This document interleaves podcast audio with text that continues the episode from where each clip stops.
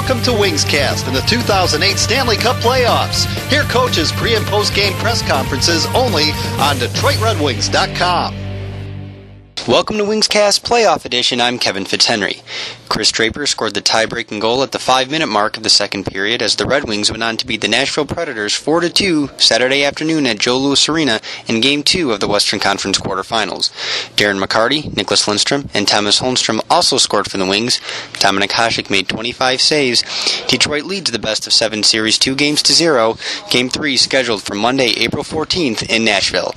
Let's head into the conference room to hear from the coaches Barry Trotz and Mike Babcock. Barry Trotz. Barry, can you talk about um, you talked about the undisciplined play with the you guys are on the power play and you give up the power play. You did it again twice. Yeah, that's something. Uh, yeah, there's no question. Uh, you know, we took a couple penalties when we're on the power play. That we, that's got to be be nullified. There's no question. We're gonna you know have success. We we're gonna need some. You know, we're going to need some chances off our power play. We're going to need some goals off our power play, and we, we shorten every power play by taking a penalty. So, those are those are things that will stop if we're going to get back in the series. No question. Coach, you talked about yesterday uh, firing the puck and driving the net. First period, you guys seemed to follow the blueprint. Yeah, we really did. I thought, uh, you know, we we did what we wanted to do, uh, especially early in the game, and uh, even in the second period when we got those two quick goals, we had uh, um, three or four shifts there where we we had a lot of pucks at the net. They don't change on the scoreboard for the shot clock out here, but uh, we had a lot of pucks at the net, and you know, the timely timeout by by. Um, by Babs, and um, you know they got a, a, fluke goal, you know, next shift after the timeout. So uh, I thought the third goal was really the one that really hurt us. Uh, you know, it's, you're fighting a little bit of uphill battle. You know, we had the disallowed goal, um, and then a little bit of a fluky goal. So uh, we just keep being resilient. They got to come to our barn. It's going to be uh, it's going to be hard. Barry, can you talk about uh, first about the challenge of uh, of trying to overcome a 2-0 deficit against Detroit? Well, that's a, it's a huge challenge. You know, our, our, focus has to be on the next game, get the next game, and if we can do that, then we're back in the series. That's plain and simple. Did you think a penalty should have been called on Holmstrom on uh, Lidstrom's goal? Yeah, you know, I, at first, you know, at the bench, I, I didn't think so, but when I really watched it, uh, you know, in review, yeah, he was he was his feet were in the blue, and uh, according to the rules, he can't be in the blue. You allow our goaltender to to, to make that, uh, you're allowed to at least try to make that save. So um, he was conveniently right uh, right in the blue. Barry, what what explanation was given to you in the the early goal that was waved off?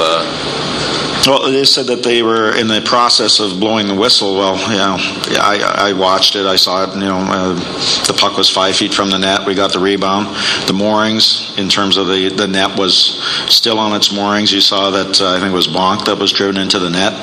Um, he didn't knock the net off until he hit the back. You know, he actually folded his legs a little bit, and the puck was clearly in the net you know, the, the, net was on the moorings, and um, uh, the explanation that they were about to blow the whistle. So I think that was a bailout.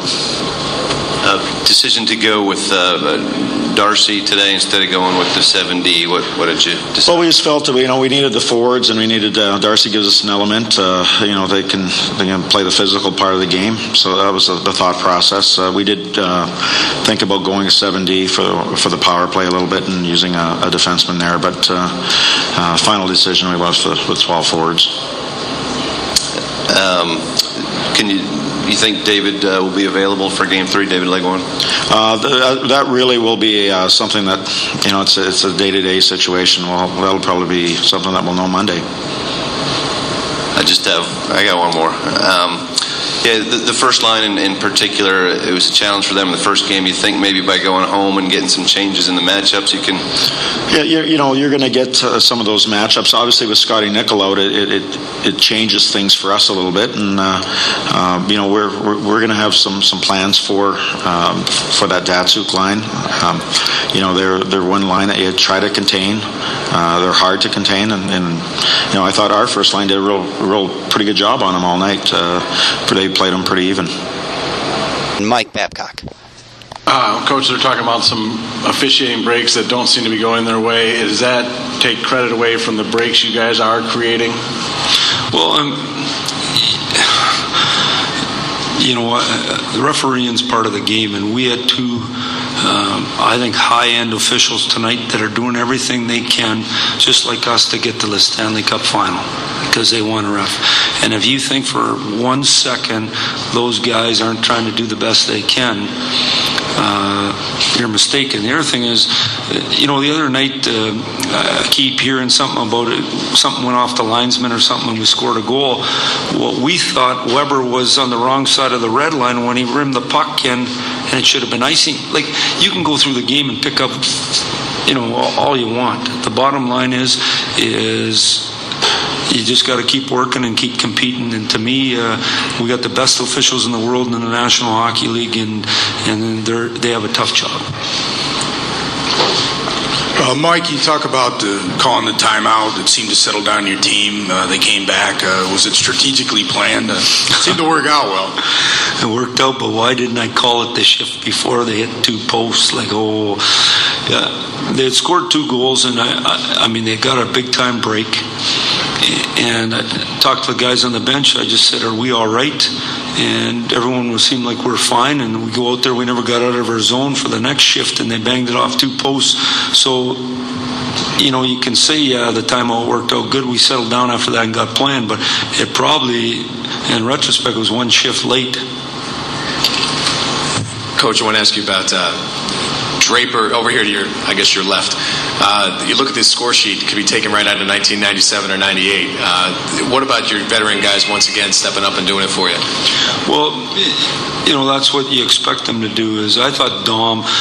We haven't talked about him yet. Dom's a story. We gave up tonight in the first period. We turned the puck over and gave up uh, more chances than we would give up in five games. I thought in the first period. I'm talking quality now, and I thought Dom was fantastic. I thought Dallas Drake's been really good. I should have played him more than I did tonight. And, uh, you know, obviously with Drapes and McCarty and Chelly, all these guys have been excellent for us. And that's what you expect at this time of year. That's why you're also able to recover when you give up a two good two goal lead is you got good veterans. Coach, can you uh, just talk about the difference of going to Tennessee game three up two games instead of being tied at one? Well, it's huge. I mean, game two to me is a huge swing game. Is you know, I said it before game one. Game one, when you're the high seed, is always the toughest. But then once you get it, you, you got to get game two, or they got all the momentum going back. So, uh, huge game for us, huge game by Dom.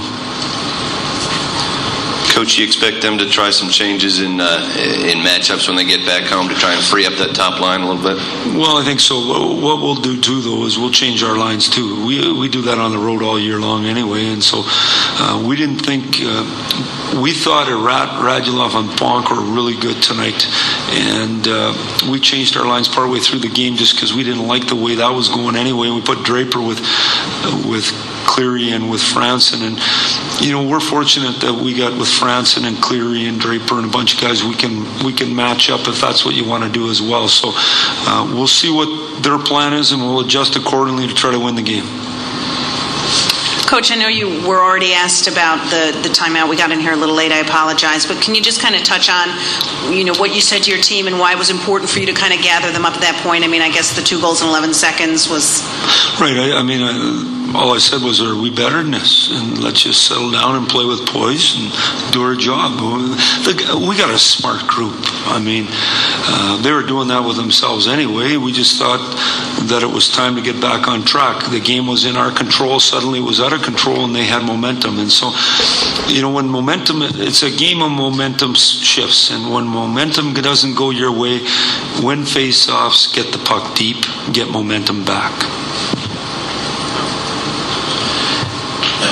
Uh, could you just uh, uh, comment on uh, McCarty's goal and the reaction, maybe about the bench and everything, given everything that he's been through? And what was it like sitting there? Was there a little extra something from the guys on the team when he did it? Well, I mean, obviously they're thrilled for him. I, I mean, Daly made a great play, just basically passed it off Ellis right to him, and, and he drove the middle and, and had a layup there. And, but it was great to see him execute. We had lots of guys with layups tonight that didn't hit the net, so uh, you know that was a positive thing. The other thing is is you know, you can't help but cheer for people that are trying to get their life back on track, and uh, especially when a guy's worked as hard as he has, and and has been one of the favorite sons here in Detroit, and uh, you know, uh, I've been impressed by his contribution, and he continues to do a good job for us.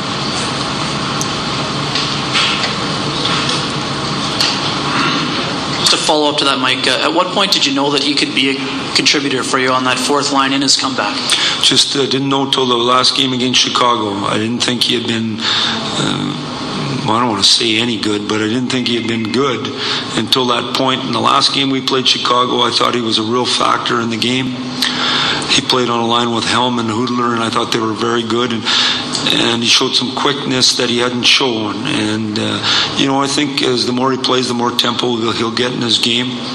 Uh, I've been very impressed with how hard he's worked, and you know, I saw that every day. But it doesn't matter how hard you work if you can't do it, coach can't play it. and so that's that's why the other decision we have is he can get it out on the wall he knows how to play he's won a lot. He knows how to win. And even on the bench he, he knows what to say. So those are all part of contributing to plan. Anything else? that's it. Thank you